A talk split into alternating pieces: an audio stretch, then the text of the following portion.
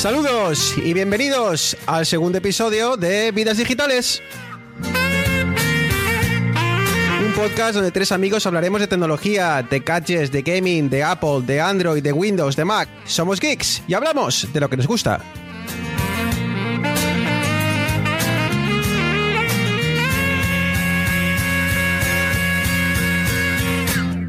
Mi nombre es Bruno Novo y junto a mí tengo ya listos y preparados a mis dos compañeros de aventura. Hoy, hoy empezaremos por la Capi, aunque tengo que reconocer que me da, me da un poco de miedito. Ahora os cuento por qué presentarle, pero bueno, venga, vamos allá. Arturo, muy buenas. Buenas, buenas a todos, buenas tardes en España, buenos días en Canadá y al que buenas noches si a alguno le gusta escuchar esto de madrugada. Y, comentaba que me daba un poco de miedo porque, como sabéis, últimamente estamos, em, Arturo y yo, a tope cerrando em, círculos de actividad del Apple Watch. Y esta semana he ganado yo. Esta semana está cerrando círculos como un animal. Entonces no sé muy bien qué ha cambiado porque eh, Arturo es un, es un hombre tranquilo. Entonces eh, es de actividad, de actividad eh, baja y, claro, lleva esta semana cerrando círculos, entonces no sé muy bien a qué nos enfrentamos hoy. Así que si tiene algún pico de tensión, no se lo tengáis en cuenta. Y bueno, eh, desde la CAPI eh, cogemos el AVE, nos vamos a Barcelona a saludar a Eneas. Muy buenas, Eneas. Hola Bruno, hola Arturo, ¿qué tal estáis? Aquí, como me decís, preparados para intentar ayudar a la gente a, conocer un poquitín más este, este mundo que nos apasiona. Y tras presentar a los dos que más saben, pues bueno, quien nos habla, Bruno Novo, intentando coordinar un poquillo todo esto. Saludos desde Toronto. Y bueno, antes de empezar, para que no nos digáis que no, que no recomendamos nunca nada, ¿eh? Eh, os voy, a, os voy a, hacer una buena recomendación. Mira, abrís eh, cogéis vuestro ordenador eh, o el teléfono, si lo tenéis delante, y abrís vuestro navegador favorito. Eh, no vamos a entrar en si Safari o Chrome, el que queráis.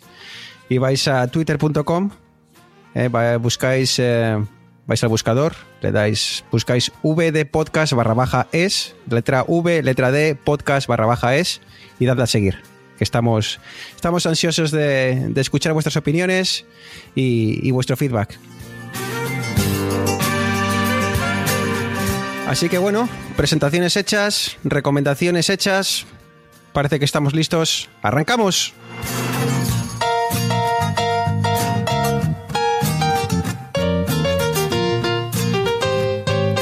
Y bueno, yo creo que eh, hoy va a ser un, día un día que, va, que vamos a pasar bien. Eh, pero bueno, antes de meternos en faena y, centrarnos en, lo que hoy nos va a ocupar casi todo el programa, eh, yo creo que será estaría bien si, todos los días antes de empezar eh, con el con la parte principal del programa hacemos un repaso un repaso breve de, lo que nos han dejado las últimas semanas en, temas de actualidad.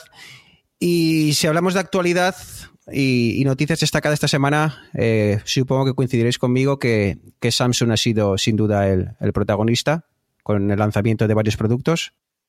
Vamos a dejar de lado entre noticias destacadas el hecho de que ya estamos en Apple, en Apple Podcast y Spotify, ¿ok? Vamos a darle protagonismo a, ¿eh? Por fin, ¿no? Vamos a, vamos a darle el protagonismo a, Samsung. Y, bueno, pues eso, eh, presentación de Samsung, lanzamiento de, nuevos productos que darán bastante que hablar, estoy seguro que van a dar bastante que hablar este año. Así que chicos, ¿por dónde empezamos? Eh, familia, nueva familia de los S10. Sí, es la, yo creo que el, pelotazo de esta semana, ¿no? El, primer gran lanzamiento de este año en, terminales móviles. Y, bueno, no hay grandes eh, novedades en este S10, más allá de ciertas, eh, ciertas cosas que ahora, ahora, discutiremos. Pero bueno, no sé si Arturo ha estado al loro de esto, porque ya sabéis que las presentaciones de Samsung no son sus favoritos, pero eh, tres, cuatro novedades que van a dar bastante que hablar, Arturo. La verdad, bueno, luego nos meteremos, pero yo he entrado a la presentación de Samsung a raíz de lo que presentaron del Galaxy Fold, pero bueno, vamos a dejarlo de lado. y vamos a centrarnos primero en los nuevos S10 que sí que son bastante continuistas en el sentido de que muchos fabricantes están dejando de lado el notch que puso de moda el iPhone X, bueno, no, perdón, el iPhone 10, y están optando por, otra, por otras vías o por otros métodos para hacer los terminales todo pantalla, pero Samsung nunca, nunca había adoptado el notch en ninguno de sus, de esos dispositivos. Y ahí es que mm, este me ha llamado mucho la atención cuando, cuando he visto las fotos estos días para cuando sabiendo que íbamos a charlar sobre, sobre ese tema. Y la verdad es que han hecho un agujero en la pantalla, Neas. Un, un agujero tal cual, que bueno, que dicen que en las fotos ah, eh, puede parecer un poco, un poco feote, pero dicen que, que en mano eh, está muy bien, muy bien hecho. Un agujero cortado con láser. Ah, ya esto es el no va más. Sí, es, es, es, es, no voy a decir que es nuevo, porque ya se han visto móviles con, con agujeros para, para, las cámaras frontales, pero sí que es cierto que como tiene un porcentaje en el frontal de pantalla con respecto a bordes y demás, el agujerito este, que en el caso del, del Galaxy 10 es, es, relativamente pequeño, en el caso del 10 Plus creo que es un, un poquitín más grande porque lleva doble cámara, Mm, yo la verdad es que lo veo bastante, bastante chulo.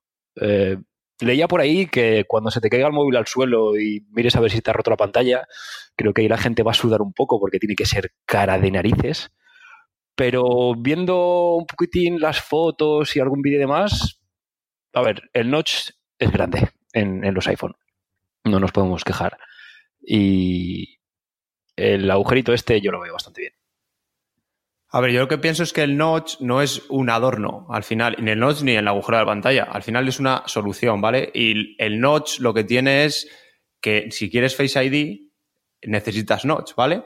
Y de este tema, eh, una de las novedades que trae también el, los Galaxy S, tanto el S como el S Plus, es el lector de huella bajo la, bajo la pantalla, ¿vale? Que ya no tienes un trozo, digamos, de la pantalla que solo tiene el lector y no es pantalla, ¿vale? Eh, sino que ya puedes leer la huella. He visto en varias reviews y gente en la presentación, creo que también pasó, que no debe ser del todo bueno, es decir, que es un poco lento, ¿vale? Y yo, por ejemplo, en mi caso, aprovecho para contaros que desde que tengo el iPhone 10 con el Face ID, en el iPad que tengo, que tiene Touch ID, o sea, lector de huella, me da una pereza. Cada vez que me pide el lector de huella, cuando te acostumbras al Face ID, Vale, al final son distintas soluciones, pero yo qué sé, creo que ahora, a día de hoy, el Face ID, tanto de fiabilidad como de respuesta, para mí es que, aunque tenga el notch, merece la pena el notch por tener el Face ID. Y, en, relación con esto de los, del lector de, huellas bajo la pantalla, ¿os acordáis que comentamos en, en una de las maquetas sobre el tema de, del iris, el lector de iris? que, se lo cargaron y se lo cargaron definitivamente porque aquí ya, incluso aquí tiene, este teléfono tiene un, reconocimiento facial, pero he leído que, ya te avisa que dice, oye, que sepas que este reconocimiento facial no es tan seguro como el de huella. O sea que ellos... Todos, eh, todos. El Galaxy 9 y el 8 y el 9 también tenían reconocimiento facial, pero te avisaban, oye, mira, esto es seguro normal. Normal, sí. sí Entonces eh, parece que el, el notch, como decía Arturo, eh, el, el, motivo del notch no es que quieran ocupar más tamaño de pantalla, o sea, o, o, quitarnos tamaño de pantalla, simplemente es que si quieres meter la tecnología que reconozca y sea segura, sea, digo, reconozca eh, eh, tu cara y de, forma segura, necesitas más que un simple agujero, ¿no? Pero, pero bueno, en cuanto al, al, al lector de huella en la pantalla, me gusta mucho porque ganas espacio en pantalla. Lo que yo no sé es cómo va a ser en el día a día saber dónde tienes que poner exactamente el dedo, sobre todo en, en si es de noche o si no estás viendo directamente el teléfono. No sé yo cómo, cómo te acostumbrarás a, a poner el dedo porque no tienes ninguna marca. Bueno, y eso me imagino que la gente al final te acostumbras. Es como los, los móviles estos que tenían o que tienen el lector de huellas debajo de la cámara. Al final acabas cogiendo el tacto al móvil y ya el dedo se te va solo solo al, sensor. No sé tampoco qué tamaño tendrá, o sea, no sé si es, por ejemplo, como el, como el Touch ID, que es realmente superficie muy pequeña. Eh, no sé si Samsung ha implementado una, una, superficie un poco más grande, pero vamos, yo no creo que sea un problema de cara, de cara al uso. No sé, al final es un buque insignia y me imagino que lo habrán cuidado mucho, ¿vale? Y no lo habrán sacado hasta que no lo tengan bastante, bastante pulido Pero bueno, ya te digo, habrá que esperar a que la gente lo empiece a usar, a que la gente se empiece a quejar o empiece a decir que, es mucho mejor. Yo, de momento, Face ID a muerte. no, no cabía duda. Y por último, antes de pasar al siguiente eh, terminal, eh, la, triple, la triple cámara, que bueno, ya sabéis que Samsung es muy de cuanto más mejor. Así que bueno, pues eh, sí, tres cámaras y posiblemente en el próximo sacarán cuatro. no dudo de que, la, calidad va a ser excelente, como en, todos los Samsung la, cámara es muy buena. Pero bueno, veremos cómo esta triple cámara mejora, si es que mejora algo la calidad de nuestras fotos. Sí, es, estamos en, la guerra esta de, yo más, yo, tú tenías dos, ahora yo tengo tres, ahora yo tengo cuatro. Si bien es cierto que, el, tener calidad de cámara fotográfica es muy complicado porque estamos, estamos metiendo ópticas en, en, espacios muy pequeños. Entonces, la solución que hay a día de hoy es, bueno, no te pongo un objetivo que se sale y demás, sino que, bueno, tenemos tres ópticas bastante diferenciadas en cuanto a angular, luminosidad y demás. Y coincido contigo, Bruno, en que si no va a ser otra vez el mejor eh, móvil del mercado en cuanto a fotos, estará, estará ahí. Vale, y del S10, S10 Plus, que bueno, simplemente cambian un poco más de tamaño, eh, dejaremos algún enlace, vamos a dejar un enlace en las notas a Sataka, el que quiera ver fotos, el que quiera saber más, es que no queremos volvernos locos con características, eh, dejaremos, como digo, el enlace en las notas. Saltamos al S10e, que podemos decir, Arturo, que estamos ante una especie de un XR, que hemos copiado, ha copiado Samsung esta uh, nuevo tercer, tercera pata del banco con el, con el, eh, con el S10e. A ver, eh, sí, porque al final tiene el mismo procesador, ¿vale? Que es igual que pasa con la gama XS y el XR. Y sacrifica un poco de calidad de pantalla, de cámara, eh, no tiene el lector de huellas, que yo creo, el lector de huellas integrado en la pantalla, que yo creo que es la novedad más grande que tiene el S10, ¿vale? Y al cambio lo tiene el lateral, que a mí me parece bastante incómodo. Lo que sí que es raro es que eh, hay una brecha en los XR y los XS, hay una brecha como de 400 o 500 euros. En este caso creo que son 200 casi y no llega. Entonces no sé si con esa diferenciación la gente va a hacer el cambio, o sea, no, no va a querer el tope de gama por ahorrarse dinero o me refiero a que no es tanta la brecha como con Apple y el, X, el S10e no va a ser tan, tan vendido como el XR, yo creo. Bueno, también es que el, S10 eh, creo que el precio de mercado eran 900 euros. estamos hablando de casi 200 euros más barato que el, que el XS. Entonces, a ver, las pantallas OLED de Samsung son bastante buenas y supongo que son bastante caras. Las fotos que he visto, el material de construcción del, del 10E, la verdad es que pinta bastante bien. tamaño, tamaño pequeñito, bastante comedido. Entonces, ¿será un éxito de ventas como el XR? Esto habrá que, habrá que esperar un poco.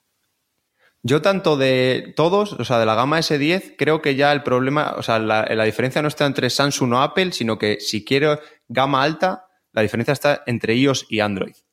De hecho, a ver, yo por ejemplo, Android y más la personalización de Samsung, eh, como Eneas, vale, te gusta la pantalla, yo lo odio, esos colores chillones me hacen mucho daño a la vista, ¿vale? Y luego el material design ese, que es que, que vale, que es muy práctico, pero es que es diseño hecho por desarrolladores, no por diseñadores, que son los que tienen que diseñar. Pero bueno, resumiendo, al final, esto ya no es eh, Samsung, Apple, no, es eh, iOS o Android.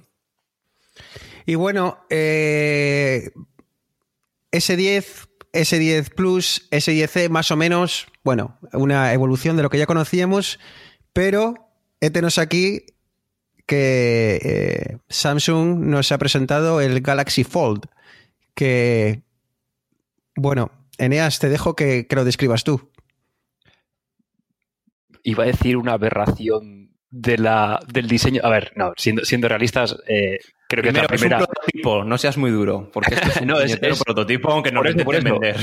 Es, es, yo creo que es la primera aproximación medianamente aceptable del concepto de móvil plegable. O sea, la verdad es que en la presentación enseñaban cómo lo abrían, las aplicaciones se movían y tal. Perfecto. Eso sí, es un auténtico ladrillo. O sea, las fotos que salía el chico con el móvil en la mano es gigante. Y encima, para más INRI, cuando lo tienes cerrado y dices, bueno, esto es, esto es un móvil, eh, la pantalla no es todo de grande que el frontal y encima tiene un, un, ratio de forma como alargado, es como una especie de 5, de iPhone 5 alargado. Como concepto guay, eh, si lo tienen aquí en el mobile seguramente me acercaré a enredar con él, pero no me compraría uno ni este ni seguramente cualquier cosa que saquen de aquí a 5 años.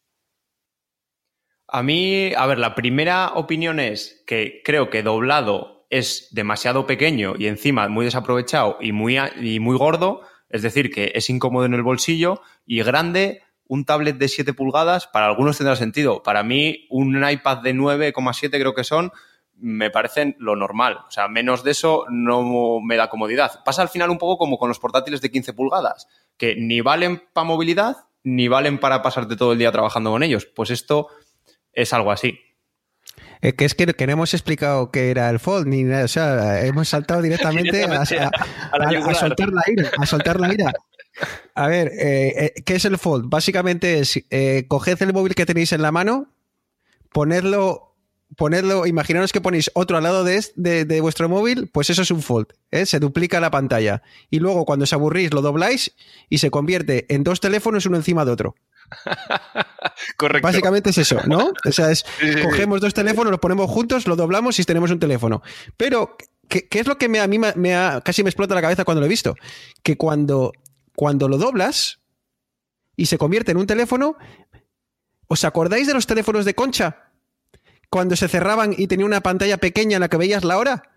Pues esto es 10 años después, lo que hemos conseguido hacer esa pantalla un poco más grande y te dicen, eh, eh, que puedes eh, usar, eh, eh, que puedes entrar a Google Maps, pero que, la, que no es todo el ancho de pantalla del teléfono. Pero qué locura es esta. ¿Cómo, cómo? ¿No, eso, no, os, ha, llamado eso la atención? A mí me ha llamado muchísimo la atención que no sea el, de borde a borde en cuando el teléfono, cuando es, cuando es un teléfono. Sí, yo eso fue cuando lo vi y para mí fue, dije, bueno, vale, ya está. O sea, si hubiese tenido pantalla entera, habría sido como, ¡ay, qué guay, jolín, cómo mola este! ya cuando viste dije, bueno, em, démosle otro par de añitos para que intenten, eh, no sé, meter una pantalla mejor, hacerlo sobre todo más fino, por Dios, que es que es, es grande. Es muy gordo, ¿eh? Sí, sí. Al final son dos móviles, uno, uno encima de otro. Por cierto, hablando de pantallas, ¿visteis en la presentación cómo molaba la pantalla que tenían atrás? Que se extendía por lo, estaba el tío en el escenario y se extendía la pantalla por los laterales, por el techo y por el suelo donde estaba el tío andando, se extendía la pantalla. Lo, mejor de la presentación de Samsung ha sido el escenario. He flipado con el escenario. O sea, era como Beyoncé o una Rihanna, eso a lo bestia. O sea, era espectacular. Me ha encantado. Suelo, techo, laterales. Eso sí, sí, molaba mucho. Un apunte por la parte de desarrollo. Ellos dicen, y además Android ya está preparado, ¿vale? No es algo exclusivo de, Samsung, que tienen una especie de API para hacer que si tú estás viendo algo en la pantalla pequeña, lo abres y automáticamente recupera como el contexto, ¿vale? Pero primero, en la demo tuvo que dar como tres veces a Google Maps para que se abriera. Entonces, no sé. Tenía, un template el tío en la mano también bastante. fino va. Pero lo malo es que para esas APIs, ¿cuántos que a veces le pasa a Apple también con algunas cosas, ¿cuántos desarrolladores van a actualizar su aplicación para que soporte ese tipo de cosas, ¿vale? Y al final, si tienes algo, pero Conociendo WhatsApp, me imagino que, que, varios años hasta que consigas abrir el teléfono y que salga pantalla completa. Por eso, no sé lo difícil que será, pero por ejemplo, me imagino que tengan algo, algo ellos preparados. Por ejemplo, lo que hizo Apple con lo de las pestañas, de poder hacer pestañas en MacOS, pues hizo una cosa que el desarrollador no tiene que hacer nada. Así que me imagino que por esa parte, que es un concepto muy bien y está bien que lo saquen para que se fijen, pero espero que el móvil plegable del futuro sea muy diferente a esa mierda que han puesto. Yo, para cerrar un poquitín la discusión del, del Galaxy Fold, solamente voy a decir una cosa. 2.000 pavos. Es, esa es otra. Eh, eh, ¿Visteis, ¿Visteis que estaba todo el mundo, bravo, Tash, ahora en las pantallas? un uh, silencio. vale, y esto va a costaros 1.990 dólares. silencio, empieza el grillo, el señor, el, que está presentando, se queda así como diciendo, ¿y dónde están los aplausos? Y, luego dijo, y lo tendréis el 26 de abril. Y ya la gente un poco más. Oh, bueno, ah, qué, bien, qué bien. Iré a la pues tienda a verlo. Vez voy a decir que el precio o sea, vale lo que tiene que valer, porque es que la tecnología lo vale. O sea, es algo premium, es un prototipo, el que quiera darse el gustazo lo tendrá, las empresas empezarán a, usarlo, pero es que eso vale lo que vale y ya está. También con los Galaxy, ¿vale? Digo que valen lo que valen. O sea, es tecnología punta, quieres un móvil premium, pues hay que pagarlo. Y, eso sí, 12 gigas de RAM, 512 gigas de disco duro, triple. O sea, aquí ha sido ya, vamos a meter todo lo que exista. Por eso entiendo, como dice Arturo, oye, 1900 pavos, tienes todo lo que existe en el mercado ahora mismo metido en un terminal, es un prototipo. Eh, pues bueno, veremos. Veremos a ver cómo va la cosa. Muchas ganas de que Eneas vaya al. Vaya al ¿Cómo se dice Eneas? Para decirlo bien. Mobile World Congress y, que pueda jugar con él. Por favor, Eneas, ¿eh? mándanos un vídeo que me muero de ganas por, verte usar ese terminal. Y, nada, eh, como digo, eh, dejaremos otro enlace en las notas del programa para, que veáis fotos del terminal y, bueno, si podéis dar vuestra, vuestra opinión. Y por último, muy breve, Samsung también presentó lo que pueden ser la competencia de los AirPods. Una cosa también voy a decir, que se pongan ahora a comparar AirPods con eh, Galaxy Buds, que creo que es como se llama, cuando hay casi dos años de diferencia entre uno y otro, no me parece justo. Pero bueno, dicho esto, eh, si hay algo que destaco de, esta presentación de los Galaxy Buds es sin duda el hecho de que se puedan cargar con tu propio teléfono, con la carga inalámbrica del teléfono. Eso me parece una maravilla, porque no veáis las veces que he salido de trabajar, me he ido al metro he, dado, encendido mis, mis bits X y, no, y se me enciende la luz roja para adelante porque no tienen batería. Así que esto me salvaría la vida. Así que ole por Samsung, mola, mola mucho. A ver, yo creo que, que debería haberlos, ¿vale? Porque al final se ha visto que los AirPods se venden como, como churros y todas las marcas están sacando, sacando su producto. Respecto a estos, mm, son un poco feotes, ¿vale? Pero bueno, por lo menos trae la novedad esta que comentas, que de que se van a poder cargar, que me imagino que todos vayan a hacer lo mismo. Apple cuando saque los AirPods 2 tendrá la funda con carga inalámbrica y me imagino que el siguiente iPhone sea capaz de, capaz de cargarlo. Pero bueno, está bien que, saquen cosillas nuevas.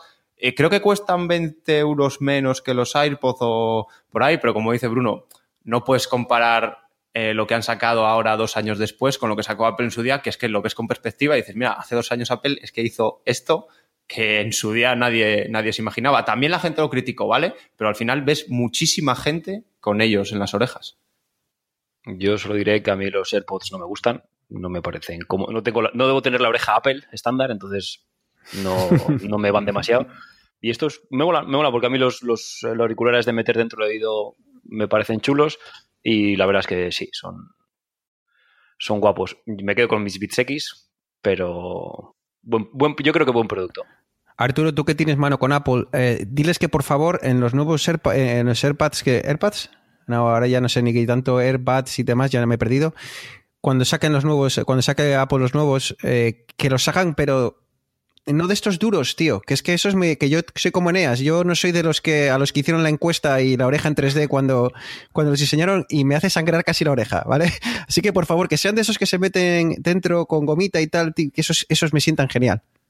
A ver, debería sacar por lo menos adaptadores o de, lo, de las dos clases, porque no creo que comprometa demasiado esa parte y te quitas como un público, porque yo es que es al revés. Yo los otros de meter en la oreja los odio.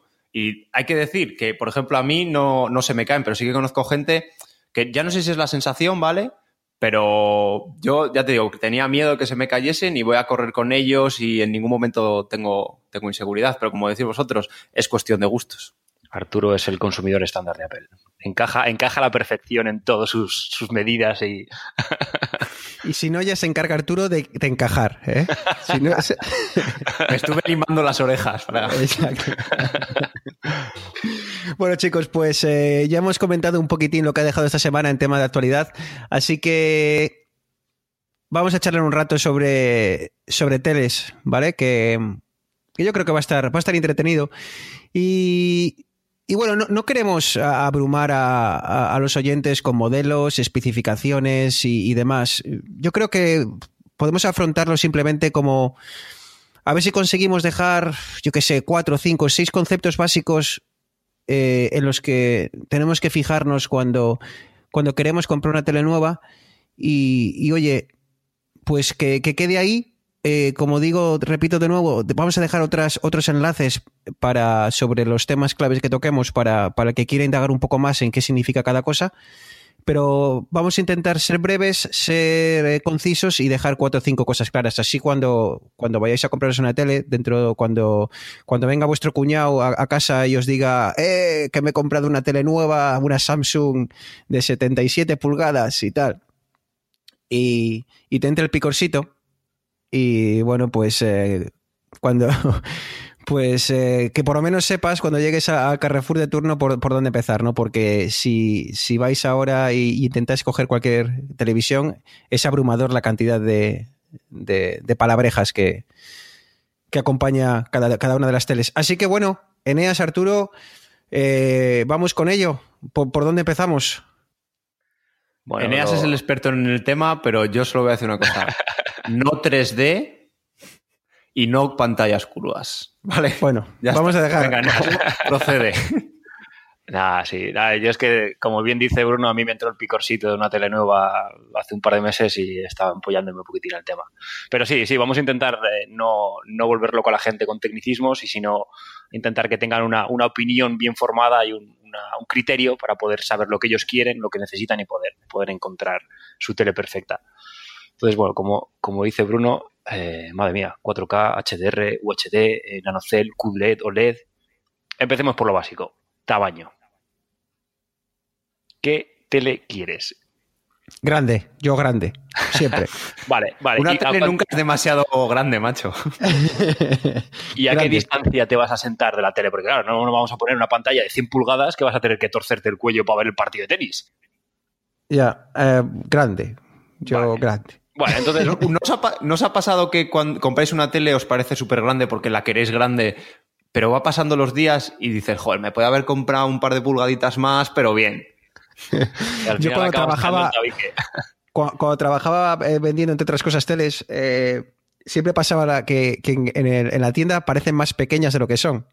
Y luego llega la gente a casa, lo planta y dice, madre mía, que esto no me, no me entra en el mueble, ¿sabes? Pero bueno, Eneas, ¿cuál es, que hay, alguna forma de elegir más o menos o alguna idea que tengamos que tener clara a la hora de elegir una tele el tamaño? Sí, hay, hay una fórmula que nos dice en función de la distancia a la que estemos de la tele y en función de la resolución que tenga una tele, nos habla del tamaño máximo que deberíamos, deberíamos tener. Entonces, lo primero es decir que cogemos una tele con resolución Full HD, que es, digamos, el estándar que ha venido eh, vendiéndose mayoritariamente hasta hace un par de años, digamos, un año, o damos el salto al 4K.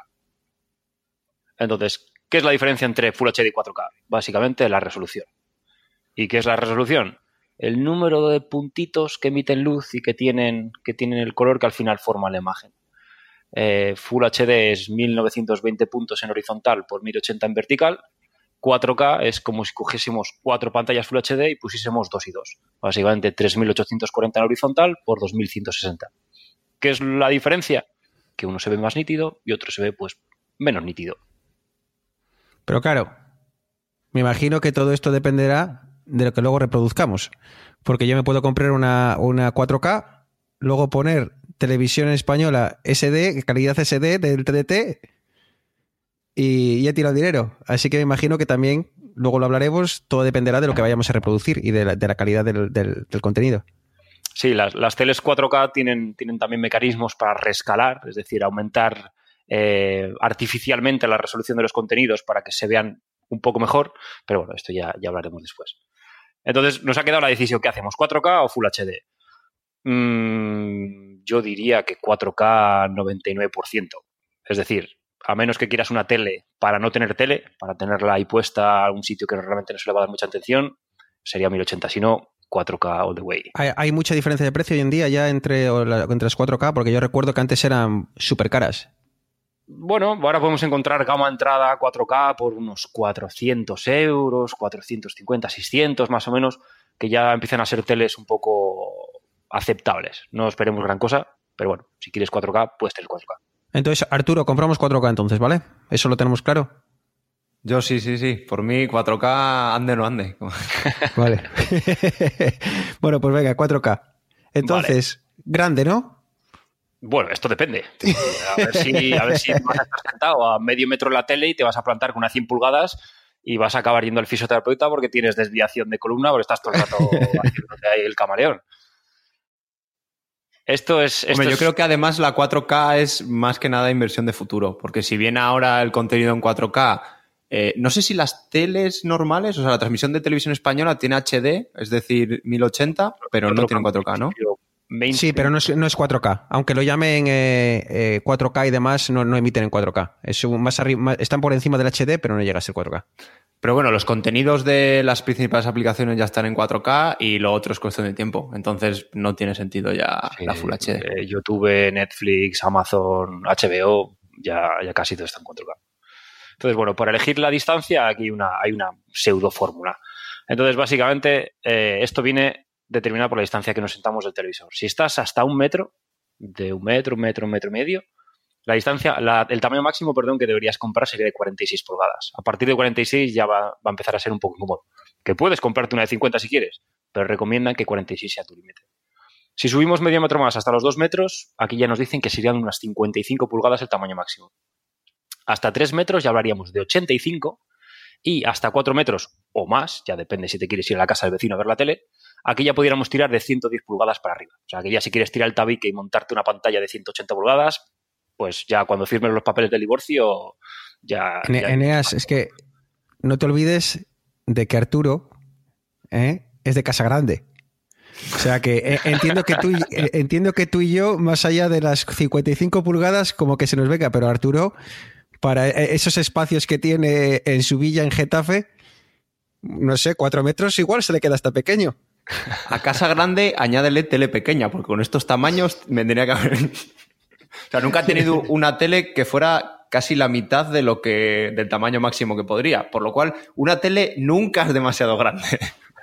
Bueno, esto, Eneas, no te preocupes. Cuando Apple saque su propia televisión, si la saca, al día siguiente Arturo la tendrá. Así que bueno, más o menos ya tenemos claro eh, por dónde vamos en, en tema de tamaños. Más o menos hasta los 2 metros 55 pulgadas, un poco más hasta los 3 metros 85 pulgadas y ya si nos pasamos, pues ya podemos superar las 100 pulgadas. Bueno, pues tenemos más o menos el tamaño. Dejaremos un, un enlace a la fórmula para, para el, que, el que quiera indagar un poco más. Y ahora llega un poco el, momento de hablar un poco de tecnologías. Se escucha hablar mucho del LCD, se escucha hablar mucho del OLED. ¿Qué es todo esto? Bueno, la tecnología LCD es la que a veces llaman tecnología LED, que básicamente es un panel en la parte trasera de la tele que emite luz. Luego tendríamos una capa de cristal líquido, que sería la que, digamos, acaba formando los, la imagen que veríamos eh, hacia el exterior. Y luego tiene una capa de píxeles, que es la que da en el color, el color a la imagen. Es, esta es la, la tecnología que lleva implementándose en teles. Desde que vimos la primera tele plana, es, esa ya era, era LCD. Eh, luego teníamos la difunta tecnología de plasma, que mejoraba un poquitín la calidad del LED, pero a nivel de, de vida útil era horrible, porque las plasmas al final acababan degenerando, mucho consumo, mucho calor. Y ahora tenemos una tecnología nueva que es, bueno, nueva, entiéndase, esto, esto ya se presenta hace unos años, pero ahora está, está consiguiendo tener precios bastante más asequibles, que es la tecnología OLED. En este caso, en vez de tener eh, una trasera que emite luz, tenemos puntos que ellos propios emiten luz con el color determinado. Son materiales orgánicos, entonces eh, permite que estos sean muchísimo más finas, son teles de hasta 4 milímetros de grosor y que tengan unos Wow. ángulos de visión increíbles. Al final yo creo que un poco el resumen es que las plasma y las LCD tienen los píxeles que dan el color modulan la luz que le viene de atrás, ¿no? Y los OLED son ellos los propios los que generan la luz. Esto lo que hace que es que en el OLED puedas apagar los píxeles, los negros, totalmente, ¿vale? Entonces tienes unos negros mucho, mucho más puros, ¿vale? Luego tienes otros inconvenientes, que es que no tiene tanto brillo y es más complicado hacer otras cosas porque estos LED no son capaces de emitir tanta luz como si tienes una fuente de luz externa. Entonces, Eneas, eh, ¿influye algo el, el- el tipo de uso que vayamos a dar a la tele a la hora de elegir? ¿Tú crees que sería más importante antes de, de elegir qué tipo de pantalla quiero saber para qué la voy a usar? Sí, sí, por supuesto, por supuesto. Esto es igual que la compra de un coche. Si quieres subir a los picos de Europa con un coche, no te compres un Fiat 500, porque igual te quedas tira abajo. Entonces, en función de lo que vayas, en función de lo que vayas a hacer o que cuáles sean tus hábitos de consumo, eh, hay, hay tecnologías de, de- de televisión que se, se- se adaptan mejor a tu, a tu saber. Al final, si te quieres comprar una tele OLED para hacer una cosa estás en tu derecho y puedes hacer lo que quieras. Pero sí que hay decisiones que son un poquitín más acordes con, con, el, con el, modelo de uso que vamos a darle a la televisión. Porque lo fácil para nosotros sería decir ahora, venga, ah, queréis una televisión nueva, compraros una OLED, ¿no? Pero, pero yo creo que si el que, el que nos escucha, nos escucha precisamente para eso, para, bueno, pues para tener una, una información, una, una, información un poco más, pues hombre, más adecuada y, tomar una decisión, pues hombre, que muchas veces no necesitamos tener el último modelo y, y gastarnos 3.000 euros en una televisión cuando, bueno, pues tenemos una televisión que la vamos a usar para ver simplemente el telediario de, de la Antena 3. Sí, correcto, correcto. Así que si queréis podéis irme planteando algún caso que se os venga a la cabeza e intentamos encontrar la, la lección más, más adecuada. A ver, yo empiezo primero. Yo, como no soy gamer, las preguntas de gamer las dejo a Bruno, que últimamente se está aficionando mucho. por, eso me estás, por eso me estás ganando ahora en las competiciones de actividad del Apple Watch. Porque en lugar de salir a correr, me quedo jugando al ordenador. y siempre pones de excusa al frío que hace en Canadá, macho. A ver cuándo acaba el invierno y compites en igualdad de condiciones. No, es que Eneas el otro día me dice, no, es que me voy a dar un paseo con la perra y tal, eh, por el bosque y tal. Digo, no me jodas, tío, claro. Eh, espera, espera a verano y estamos en igualdad de condiciones. Me dice, ah, pero que todavía hace frío en Canadá. Y entonces le mandé, ¿sabes? Le mandé una captura de pantalla con la, con la sensación térmica de esta semana que entra. Y claro, menos 15, máxima de menos 15, mínima de menos 20. Un día nos acercamos a cero. Claro, joder, yo no estoy para dar paseos, Arturo, ¿eh? Así que bueno, volvamos al tema de las teles, pero si me ganas ahora, vete calentando, porque cuando llegue el verano aquí salimos todos como animales, ¿eh? Excusas, excusas. Bueno, yo aparte de salir con el perro y a correr, eh, veo en la tele lo que suelo ver más es cine y series. Entonces, no sé si hay diferencia entre unas y otras o algo más casual o horas, Eneas. ¿Qué sería lo recomendable para, esos dos casos, para ver películas y series? Si lo que quieres es tener la mejor experiencia de vídeo, o sea, ver la mejor calidad de imagen, OLED. lo que más se asemeja a una experiencia de cine en casa son, son, las teles OLED. Si lo que quieres es un, visualizado un poquitín más casual, no quieres dejarte los 1.800 euros que te vale una tele OLED o 1.600 euros que te vale una tele OLED, tenemos alternativas en LCD, la, gama alta de las LCD. Eh, básicamente estas son las Samsung QLED o las LG NanoCell y creo que Sony también tiene, tiene teles de este rollo. Básicamente es la televisión estándar LCD, pero que le añaden eh, por, una parte eh, unas partículas que hacen que la luz se vea mejor y luego encima la parte de atrás eh, no es un panel completo que se ilumina, sino que tiene pequeñas zonas que hacen que el contraste sea mejor cuando, cuando se iluminan. Espera, entonces me estás diciendo que la pantalla QLED no es LED es LCD. ¿Ves, cómo necesito estas charlas? Porque es que OLED, LCD y QLED. Y resulta que LCD y QLED son una tecnología prácticamente muy, muy, muy similar. Esto es de locos. Sí, sí, está, todo se basa en LCD. Es LCD todo. Al, fin, al final son trucos, yo creo, para simular el funcionamiento de una mediante la otra, porque ya, bueno, ya hablaremos de esto, ¿vale? La siguiente tecnología sería microLED, que todavía no está en el mercado, que une las dos. Tiene los píxeles, o sea, tiene eh, una fuente de luz externa, pero tiene una fuente de luz para cada uno de los píxeles. Entonces logra los negros apagándose completamente, pero también tiene mucho brillo, dado que es una luz independiente. Entonces, tenemos claro que si queremos eh, toda la calidad eh, o, la la máxima calidad para, nuestras películas, para nuestras series, tenemos que ir a, a, a QLED ¿Culet he dicho? OLED. ¿Ves? ¿Ves cómo está? están, jugando, conmigo. Están jugando conmigo. Este marketing va a acabar conmigo. Y entonces, ahora vamos a movernos hacia el mundo del gaming. Eh, digamos que queremos jugar a, la Xbox o a la, o la PlayStation. Eh, ¿qué hacemos, Eneas? Eh, ¿hay, algún riesgo? Porque yo me acuerdo antiguamente, no compres esta tecnología porque si juegas mucho eh, vas a quemar la pantalla y demás. ¿Esto sigue existiendo cómo, cómo, cómo va ahora? Sí, sí, esa es una de las desventajas que tiene la tecnología OLED, que al ser materiales orgánicos, la O viene de Organic Light Emitting Diode, El problema con estas, con estas, teles. ¿Qué, nivel estamos alcanzando, Arturo? Eh? Madre mía, a mí me ha dejado. Entonces, al, ser compuestos orgánicos, eh, sufren degeneración con el tiempo, que se ve, se ve incrementada cuando tienes imágenes fijas. Entonces, hagamos diferenciación. Si juegas al FIFA una hora al día, un par de horas al día, no hay problema. Si quieres, además de jugar al FIFA, a ver pelis, puedes ir a por sin problema. Si eres un pro gamer como Bruno está intentando meterte en el mundillo y vas a echarte pues, tus partidas de 6-7 horas. Eh, pero en el trabajo. Oye, hay gente que se gana la vida pegando tiros con el ordenador. No, no, creo que con partidas en las que consigo una muerte eh, me gane la vida. O sea que de momento, de momento no voy a seguir yendo, yendo al trabajo todos los días.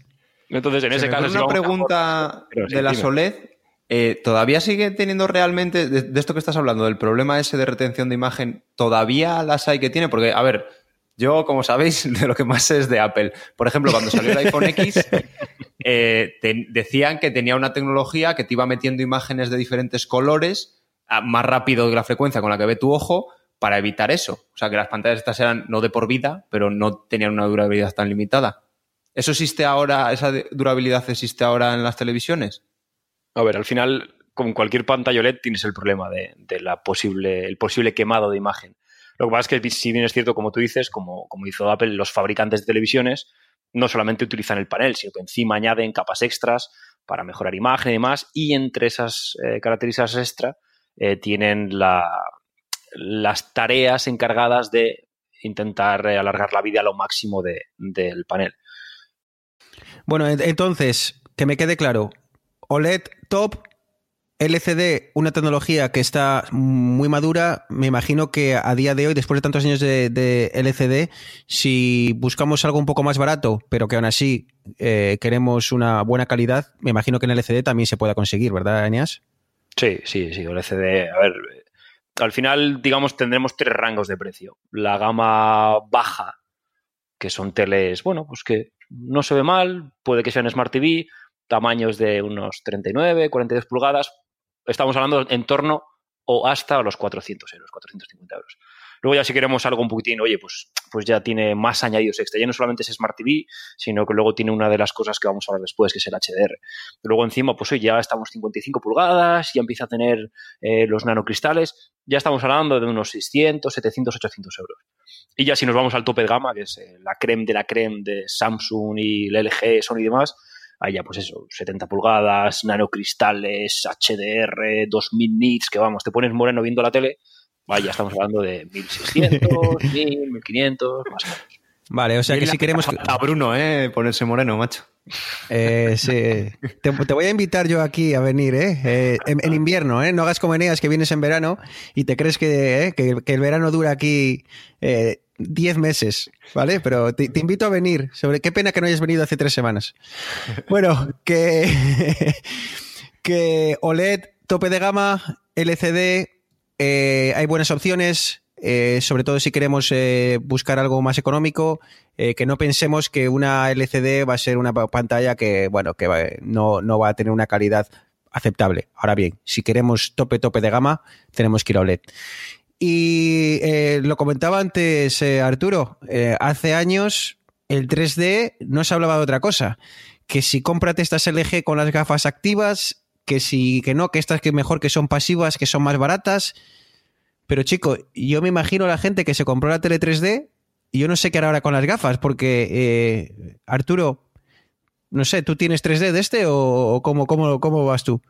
Yo en Santander pillamos dos y las dos con 3D, que no sé para qué, porque vimos la peli que tenían de demo, dos que nos bajamos y ahí quedó. Porque a día de hoy verla, o sea, de momento solo creo que solo las hay con gafas, ¿vale? Y es un incordio. De hecho, venía con un adaptador por si llevas tú ya gafas de ver, que sí, lo que quieras, pero es un incordio. Y lo segundo, yo creo que a la larga verte una peli tirada en el sofá con 3D, aunque no necesites gafas, es que no sé, me sobra el 3D. Y, aquellos ángulos de visión que te sentabas con varios amigos y si no te ponías de frente exactamente, eh, eh, perdía mucho el 3D y demás. Pero bueno, Eneas, yo creo que si nosotros que no somos eh, muy de televisión, el 3D parece que no tuvo éxito, me imagino que en la industria ya, ha dejado el 3D de lado. mm, yo creo que no se ha lanzado ninguna tele con 3D en los últimos dos años. Así que para que os hagáis una idea de, lo, muerto y enterrado que está, que está el 3D. Es que hasta en el cine, yo no sé si sigue habiendo, pero yo también fui a ver Avatar y creo que otra y se acabó el cine en 3D. O sea, de hecho, lo que tuvo que costar los equipos para los cines de 3D o sea, normal que luego cobren 10 pavos por la entrada, porque hay que amortizar esos equipos que ya no valen para nada. Aquí en Canadá sí, sí hay cine en 3D, pero pero no, no se habla nada. Yo, yo creo que, que, ha quedado en, en, un segundo plano totalmente. Así que bueno, Eneas, entonces si no hay 3D, ¿qué es lo que está de moda ahora? Pues ahora los palabras que están ahora de moda es el HDR, que es el High Dynamic Range. Y esta palabra... segundo palabra del día. Esta palabra la sabe Arturo porque Apple ha hecho, ha hablado mucho de HDR últimamente con su Apple TV, así que esto te va a escuchar. Hasta ahora no te estaba escuchando, pero ahora va a prestar atención. Procede, Enes. Básicamente, esto lo que viene a ser es eh, las imágenes de la tele de toda la vida que conocemos. Te dan una imagen y se ve como se ve, o sea, tal y como tu, televisor sea capaz de, reproducirlas. El HDR lo que te permite es, añadir rango dinámico. ¿Qué es este rango dinámico?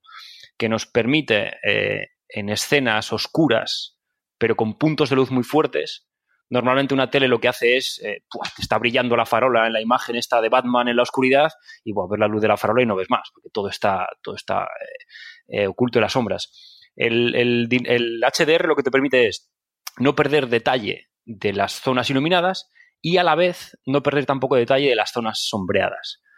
Y para esta mm. tecnología es muy importante eh, lo que comentábamos antes de las teles OLED que son capaces de encender y apagar los píxeles individualmente, lo que permite no perder eh, calidad, o en las LCD, eh, esto sí que es muy importante, si te vas a comprar una tele LCD y quieres que tenga HDR, tiene que tener una tecnología que se llama Full Local Array Dimming, básicamente, que en vez de iluminar la pantalla por los lados, lo que hace es la ilumina desde atrás, por zonas. Entonces, estas zonas se apagan y se encienden en función de si la escena es más brillosa, tiene más brillo, perdón, o es más oscura. Todo este HDR viene de cuando salió en los móviles también, ¿no? Que al principio era como, sí, tienen HDR y ahora yo, por lo menos en el iPhone, lo que hace es que te hace una foto y si va a salir bien, sea, si los va a necesitar, le mete el HDR y si no, pues te hace, te hace una foto normal, pero ahora es transparente. Lo que pasa es que en su día había que vender siglas, ¿verdad? Como en todo, y lo anunciaron a, a bombo y platillo, pero al final es la misma tecnología, ¿no, Eneas? Sí, bueno, el HDR como tecnología en sí existe desde hace muchos años. O sea, es básicamente no perder eh, información en los diferentes rangos de, luz para tener dinamismo en la imagen. Sí que es cierto que el primer punto, como dices, que lo vimos fueron las, fotos, que básicamente lo que hacían era una foto a alta intensidad, con mucha luminosidad, una foto más oscura, las, las entrelazaban y se veía la foto bien. En las teles ha costado un poco más, porque como, como estáis viendo es una tecnología que requiere un poco más de triquiñuelas y ahora cuando expliquemos los dos principales eh, frentes que tiene el HDR, veréis que, bueno, que, esto es un poquitín más complicado de lo que parece. Una cosilla importante es que el propio contenido tiene que tener esta información, ¿no? De HDR para que la televisión lo pueda procesar. O sea que necesitamos tener contenido HDR para poder reproducir contenido HDR o cualquier contenido la tele la hace HDR. No, el contenido, si quieres ver HDR real, tiene que estar eh, grabado y masterizado para HDR. Sí que es cierto que, como hablábamos antes del rescalado de las pantallas, los fabricantes están, están añadiendo inteligencia a estas teles que no solo permiten subir la resolución hacia la resolución nativa del panel, sino que además permiten aplicar un cierto HDR que no es más que un algoritmo que estudia las imágenes y aplica correcciones para que se vea mejor. Entonces yo hasta ahora he escuchado básicamente dos tipos de HDR. Uno creo que era el HDR10 y luego Apple presumía, mucho en su Apple, TV 4K del Dolby Vision. Eh, ¿Es lo mismo? ¿Qué, cuál es la diferencia? Conceptualmente es lo mismo, los dos son HDR, los dos eh, te permiten no perder detalles en sombras y no quemar los detalles excesivamente luminosos, pero aquí ya entra en juego cómo se gestiona esta información. HDR10 eh, es un estándar abierto, es un estándar que cualquiera puede integrar en sus teles. Dolby Vision pertenece a Dolby, que es esta, esta compañía gigantesca que se encarga de hacer, digamos que el 80 o 90%, no, no, esto me estoy un, poco inventando los números, del el sonido eh, y la imagen de las películas que vemos en el cine. Este, esta demo que nos pone al principio y que empiezan a sonar altavoces por todos lados que se llama Dolby Atmos, pues esta es tecnología de Dolby. Y Dolby tiene sonido con Atmos y imagen con, Dolby Vision. La diferencia, HDR10, eh, eh, la información sobre cómo la tele ha de gestionar el HDR es una información estática. Es decir, la película Piratas del Caribe 5 tiene una información en la que te dice la iluminación de esta película se tiene que tratar de esta manera cómo gestionar las luces, cómo gestionar las sombras. Dolby Vision eh, lo que tiene es, esta información es dinámica, entonces conforme la película va avanzando, cada imagen o cada, o cada set de escenas tiene información, tiene unos metadatos que le dicen a la televisión en tiempo real, más o menos, cómo tiene que gestionar las escenas. Entonces esto hace que sea pues, un poquitín más versátil. Muy, me parece súper interesante la tecnología, qué guapo. Claro, porque cada. Ah, ah, Dolby Vision me mola, ¿eh? Que cada, para cada escena tengo información diferente. Si, si consigue la televisión, eh, igual luego no se nota. Igual para los que. Para, para mí, yo Dolby Vision o sin Dolby Vision no lo noto. No sé si habéis visto alguna vez Dolby Vision o esto HDR funcionando, Eneas. ¿Has visto alguna. Eh, dos eh, televisiones sin y con HDR? Es que no, sé si es al ojo humano se nota mucho o solo para los más cafeteros. He visto comparativas de vídeos en YouTube que se ve imágenes con HDR, imágenes sin HDR y es otro mundo. Aún no las he visto en directo porque sé que el día que vea una en directo me la compro. Entonces, o sea, que por salud, no la has visto por salud. exactamente, Pero sí, que, se nota, sí que se nota mucho. Ok, mm, mola, muy bien explicado, Eneas, de verdad. Eh, mira, que, mira, que mira, que esto es denso, mira que es denso y me, estoy enterando bien, ¿eh? O sea que, para que me entere yo y es que la gente encargada de hacer el HR10 ha sacado un nuevo estándar que es también público, que se llama HR10 Plus, que básicamente es como Dolby Vision. Ya no tiene ah, pensé, que era, pensé que era más grande, como el Samsung. en este caso no tiene datos estáticos y ya son, son metadatos eh, totalmente dinámicos con, las, con la película o el contenido que estamos viendo.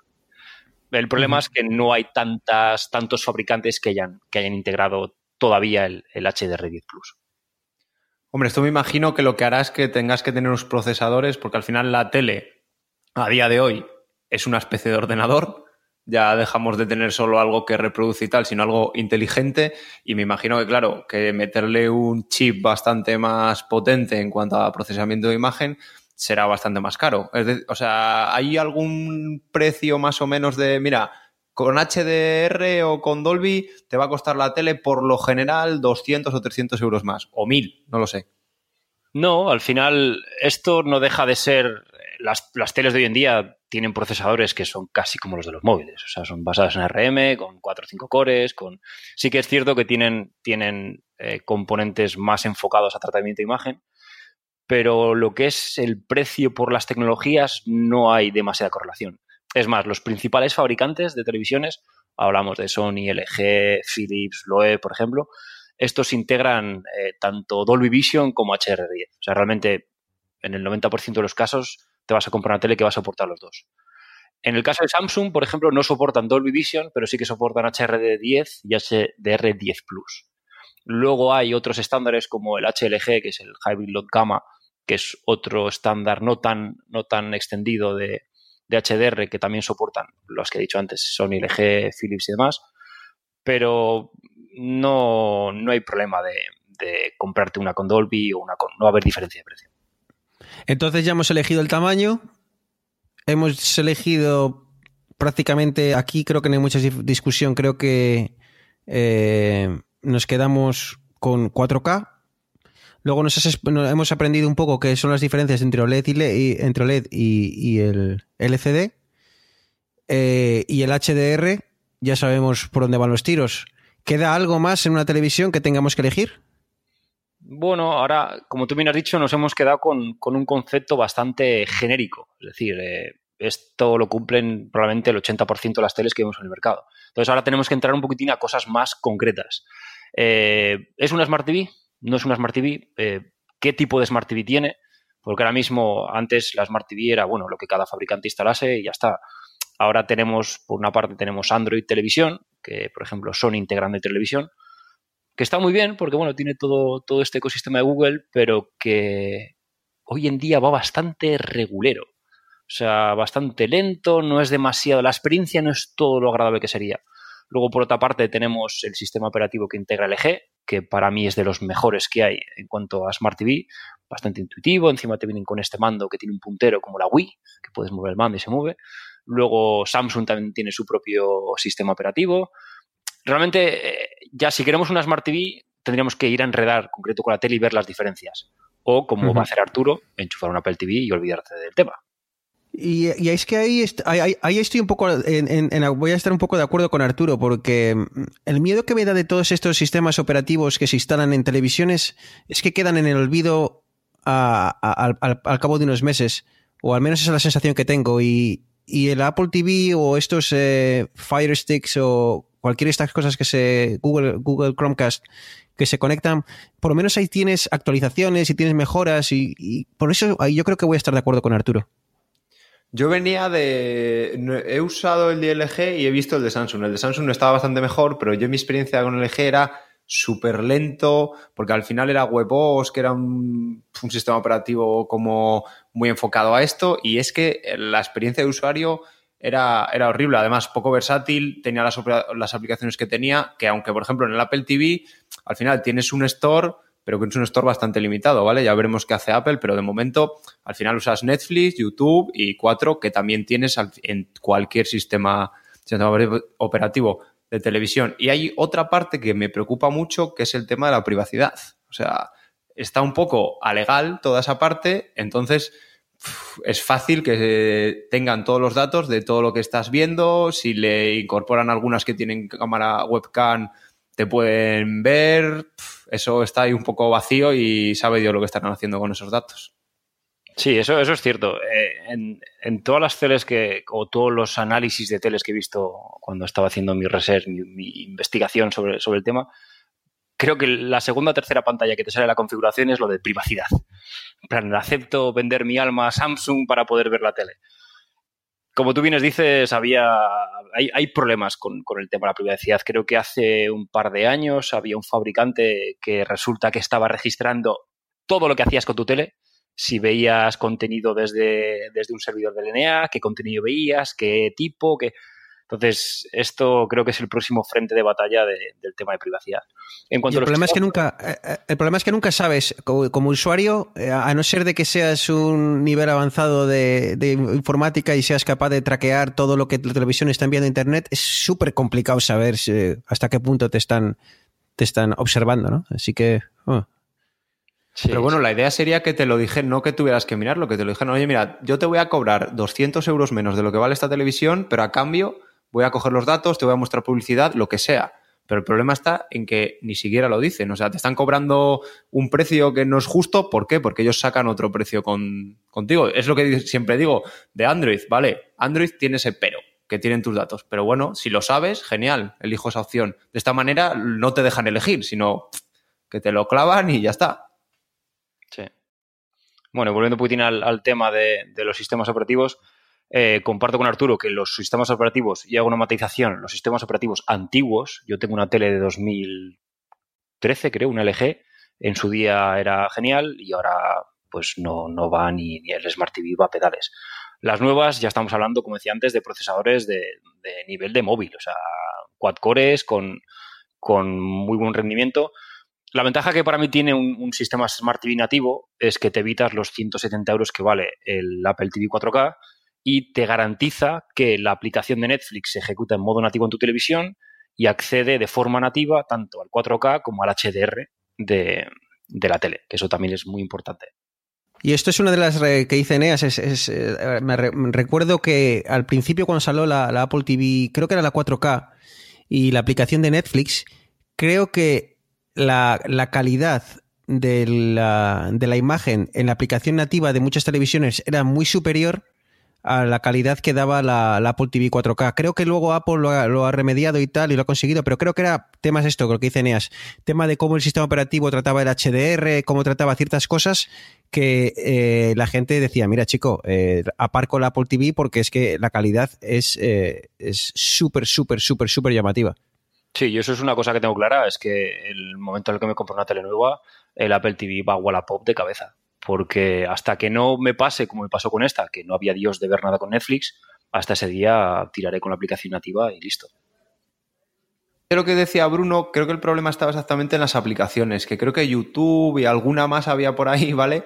Que la propia aplicación, porque YouTube, en vez de usar los componentes nativos del, del iPhone, de los dispositivos, no sé si en Android, pero del iPhone o del Apple TV, eh, tiene como propio, su propio procesamiento de imagen, con lo cual no es capaz de ofrecer la misma imagen, ¿vale? Porque no me enrollo. Eh, normalmente lo que tienen los móviles es que tienen un hardware específico para reproducir vídeo, ¿vale? Y va directamente contra el hardware y es mucho más rápido que si tú montas tu propio software sobre el hardware normal, ¿vale? De procesamiento. Entonces, el problema que tenían YouTube y otras aplicaciones era ese, que no eran capaces de dar la misma calidad que si lo estuvieras reproduciendo con el Apple TV de forma, digamos, nativa. Y es más, el otro día he visto que había ciertos navegadores, hacían pruebas y creo que eh, depende del navegador que utilizases, la calidad de YouTube era diferente. Incluso con, creo que era con Firefox, te quedabas en 720p y no subía a 1080, simplemente por, por, por lo que comenta Arturo. Entonces, yo voy a rescatar una cosa que cuando, como digo, en mi época de vender teles eh, estaba súper en auge, porque claro, no había HDR y estas cosas, y era lo de los hercios. Eh, ahí era, estaba ahí toda la competencia del tema de los hercios, 60, 120 hercios, 50 en Estados Unidos, 60 eh, en Europa. Netflix y los 24, creo que son los 24 hercios y demás. ¿Qué, qué, qué es, ¿Cómo está este tema de los hercios? Porque sigue siendo en auge, ya ha quedado en un segundo plano. Está bastante estandarizado. para, para las teles, eh, en general, para ver imágenes, series y demás, con 60 hercios tienes de sobra. Luego ya tienes 120, yo creo que incluso de más, que es más que nada para juegos y para ese tipo de cosas que van muy rápido, ¿vale? O, deporte. O deporte, tienes que tener como transiciones muy rápidas y tú tienes que ver, porque no nos olvidemos que los hercios son, si son 60, tú es que ves 60 imágenes cada segundo. ¿Vale? Entonces, mientras más imágenes, más fluido lo ves. Por ejemplo, los nuevos iPad Pro tienen 120, el refresco de pantalla son 120 creo, no, 120 son en los iPhone y 240 es en los iPad. Y se nota que mueves el Springboard, el escritorio, y va de otra manera que en los iPhone, ¿vale? Pero luego hay una parte que es todo lo contrario, porque por ejemplo, el cine, cuando tú vas a ver cine en cualquier sitio o muchas teles implementan ese modo, se reproduce a 24 hercios. Y dirás, joder, pero ¿por qué? ¿Vale? Si me estás como quitando información. Pero es tan simple como que tu cerebro procesa mucho mejor la información cuando va a esa velocidad. Creo que son 24 o 25, ¿vale? Es más o menos donde tu cerebro procesa mejor la imagen. Entonces, por eso vamos al cine y aparte de que la pantalla es más grande, el sonido siempre será mejor, hay otra parte que no, no percibes como tal, que es esa que te hace comprender mejor. Yo, por ejemplo, me pasa que viendo una película en casa me duermo muy fácil y en el cine, aunque esté súper cansado, soy incapaz de dormirme. Y yo desde que escuché esto, creo que tiene que ver, ¿vale? Porque tu cerebro está como más atento porque está recibiendo muy bien la información. Te está recibiendo la información a la velocidad que lo procesa. ¿Y por qué has pagado para ir al cine? no te quieres dormir. Entonces, bueno, lo, de los hercios está bastante estandarizado, ya no es como hace unos años que, era la guerra de no, esta tiene 120, esta tiene 100. Eh, ¿qué, es, es, el efecto que tiene, básicamente? Eh, una tele a más hercios permite ver contenido eh, rápido, como puede ser un partido de fútbol, como tú bien decías, Bruno, lo, permite ver sin que veas esta estela del balón cuando hacen un chute muy rápido que se ve la estela del balón. ¿Cuáles son las desventajas que tiene? Que, por ejemplo, cuando estás viendo Friends o The Big Bang Theory, ves como que el movimiento como que es demasiado natural. Sí, eso exacto. porque la tasa de refresco hace que, se vea, que no lo veas con los 24 frames que estamos eh, acostumbrados, sino que lo veas más rápido. Entonces, esto, esto hace un poquitín que, te acostumbras, al final te acostumbras.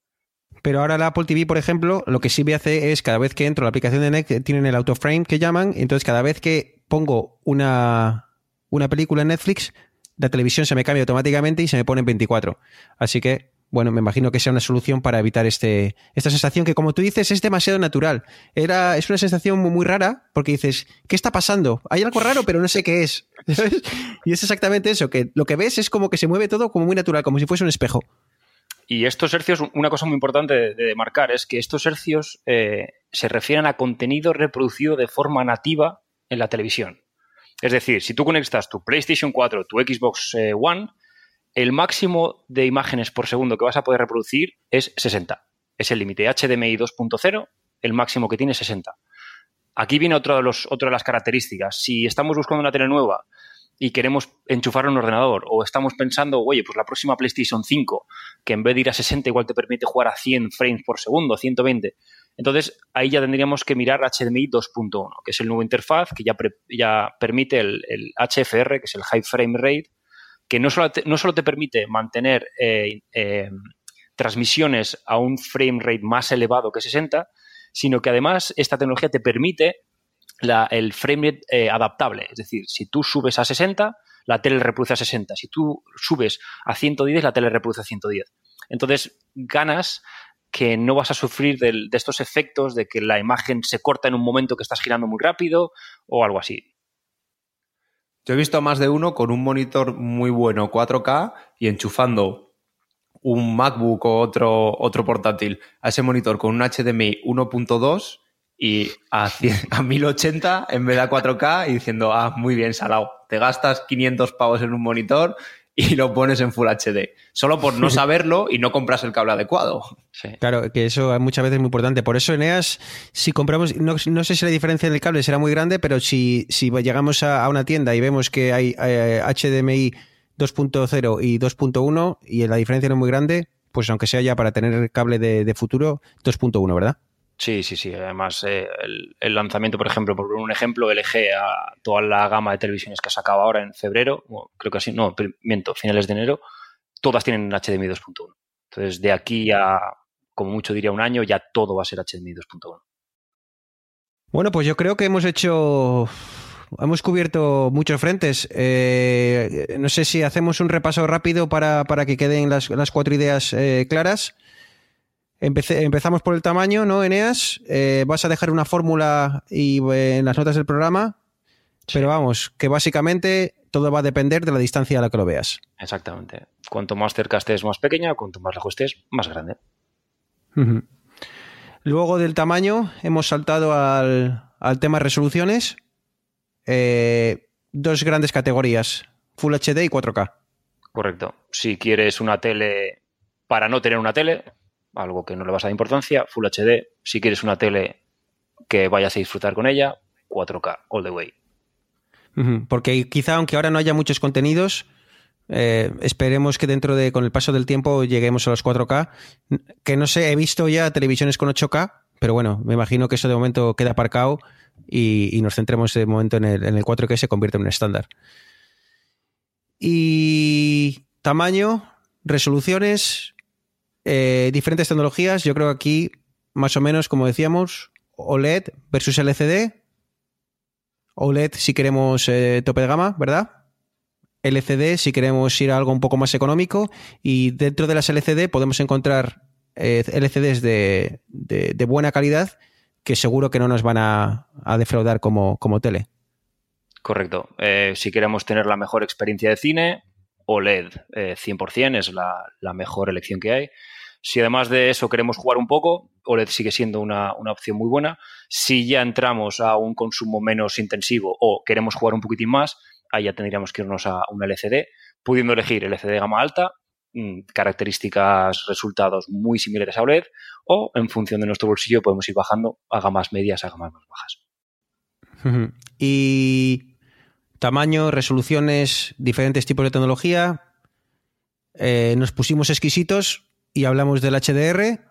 Eh, no sé si el HDR es exclusivo del, LCD o de, perdón, del OLED. Eh, quizá aquí me estoy, estoy metiendo en un fregado, pero me da la sensación de que será, incluso si no es exclusivo, aunque si no es exclusivo, me imagino que no tendrá sentido meter HDR eh, en una LCD de 400 euros. Así que, sea o no exclusivo, me imagino que venga con los OLED. Sí, se, utiliza, el, el, OLED es el que hace mejor uso del HDR pero como, como mencioné antes, las, las LCDs tienen truqueles para, permitir eh, reproducción de HDR, no a niveles de OLED, pero, pero con muy buenos resultados. Nos mete HDR, Dolby Vision y luego truqueles. O sea, es un nombre de contrastes. sí. y, Y ya por último, lo que hemos estado charlando, bueno, de esos detalles mínimos, pues bueno, que si el, HDMI es 2.0, que si es 2.1, que si los hercios, que si no sé qué, que bueno, que hoy en día eh, no van a marcar, bueno, que si es Smart TV o no, bueno, que, no son tan importantes, pero que al fin y al cabo eh, va a ser muchas veces lo que decante la, decisión, porque cuando, cuando llegues al, a la tienda vas a encontrar que, porque ¿cuántas televisiones saca Samsung al cabo del año? Y es que eso es alucinante. Yo no sé cuántos modelos hay, pero entre Samsung, LG y Sony, no sé cuántos pues modelos de televisiones Sí, sí. creo que LG creo que había sacado seis modelos y cada uno con dos o tres pulgadas diferentes. Y Samsung también, otros tantos. Sí, al final. como es que, por ejemplo, he oído que el, hablando de lo de los Galaxy, que el S10e era una manera de hacer otra gama, la A o algo así, pero que como ya es S parece que es A, entonces te cobran más dinero. O sea, debe ser algo de marketing así. Por, gamas, por gamas eh, sobre todo en telefonía, lo de Samsung es increíble. Eh, incluso, incluso eh, llegué a, leer, no sé si seguirá estando, pero no sé si en la época de los Galaxy S7 y demás, el propio S7, que, parece que por sí es, es, un teléfono sin más, creo que habrá más de 30 modelos diferentes dentro del propio eh, S7, que si diferente procesador, que si diferente componente aquí, diferente componente allá, que si para este país, o sea que son especialistas en, crear eh, eh cantidades y, en, diversificación, exacto. De todos modos, yo creo que en teles en este caso sí que todas las marcas sacan siempre como un abanico de... Cada uno tiene como sus tecnologías, pues lo de QLED que comentaba Eneas que tiene Samsung, sus tecnologías especiales, pero todas tienen una gama dentro de, su subgama, digamos, o sea, dentro de las teles premium, pues tienen desde 800 hasta 2000 y ahí siempre te dan un abanico de, opciones. Sí, sí, al final eh, yo creo que, lo más importante y lo que esperemos que, la gente ya haya comprendido después de este, de este programa es que, bueno, tienes que tener claro qué es lo que quieres o qué es lo que se adapta mejor a tus posibilidades o tus requisitos, pero lo más importante es ver la tele en directo por mucho que en papel diga que es la pera limonera, si vas allí y no te gusta, pues no te van a vender la, moto. Pensaba que estabas haciendo apología contra el video on demand. Eh, pensaba que decías, la tele hay que verla en directo. ¿Qué es eso de Netflix de ver la serie cuando quieras? Hay que estar ahí a las 10 de la noche cuando la emiten. No, no, no, ¿eh? no, no, al contrario, no, Ver en directo de... y es que, mira, mira que para comprar por internet muchas veces me da igual y compro cosas que, bueno, pues unos cascos no sé qué, pero ya cosas de imagen y demás, es que en YouTube ya no lo ves igual que se ve de bien, ya no, los análisis no son lo mismo. Entonces estas cosas, vete al centro comercial, mírala, tócala, pon la 5, pon la 3. Y luego cómprala en internet. exactamente, ¿no? Exactamente. Eso es verdad, sí, sí. sí. si encuentras un precio más barato teles... el corte inglés, de cabeza. Además, yo creo que está bien porque, bueno, es un poco porque la configuración no la eliges tú y seguro que hacen algún truco, pero muchas veces tú las ves y como ves 10 o 12 juntas, más o menos al final tienes un rango de precios. Puedes decir un poco por arriba, un poco por abajo, pero tienes un rango de precios. Y tú las ves todas juntas y ahí es donde decides. Lo que pasa es que también he pensado que muchas veces las tiendas, a lo mejor con la que más beneficio llevan o la que peor venden, le ponen una configuración muy buena y a las de al lado le ponen una configuración de mierda y vas a comprar siempre esa. O sea, así que piénsalo y no te fíes de lo primero que veas. O vas a una tienda y tienen un rack con 20 eh, HDMIs desde la misma fuente y se ven todas como, ¿sabes? Que eso también ha pasado, que llegas a ver una tienda y dicen, hostia, pero si esto está, si estoy viendo una televisión 4K y me están poniendo una, un, capítulo en SD de, Águila Roja, ¿sabes? Encima en cuatro tercios. exacto, sí. Por eso mi recomendación es, eh, busca primero por internet, busca tu gama de precio, busca modelos, más o menos mira lo que vas a ir y luego ve, la tele en directo y acaba, acaba con la decisión final.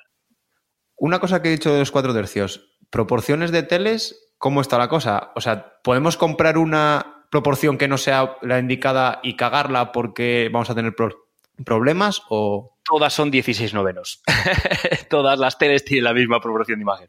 Hay alguna tele rara por ahí que estarán 21 novenos o algo así, pero todas las de las comerciales de toda la vida son iguales. Genial.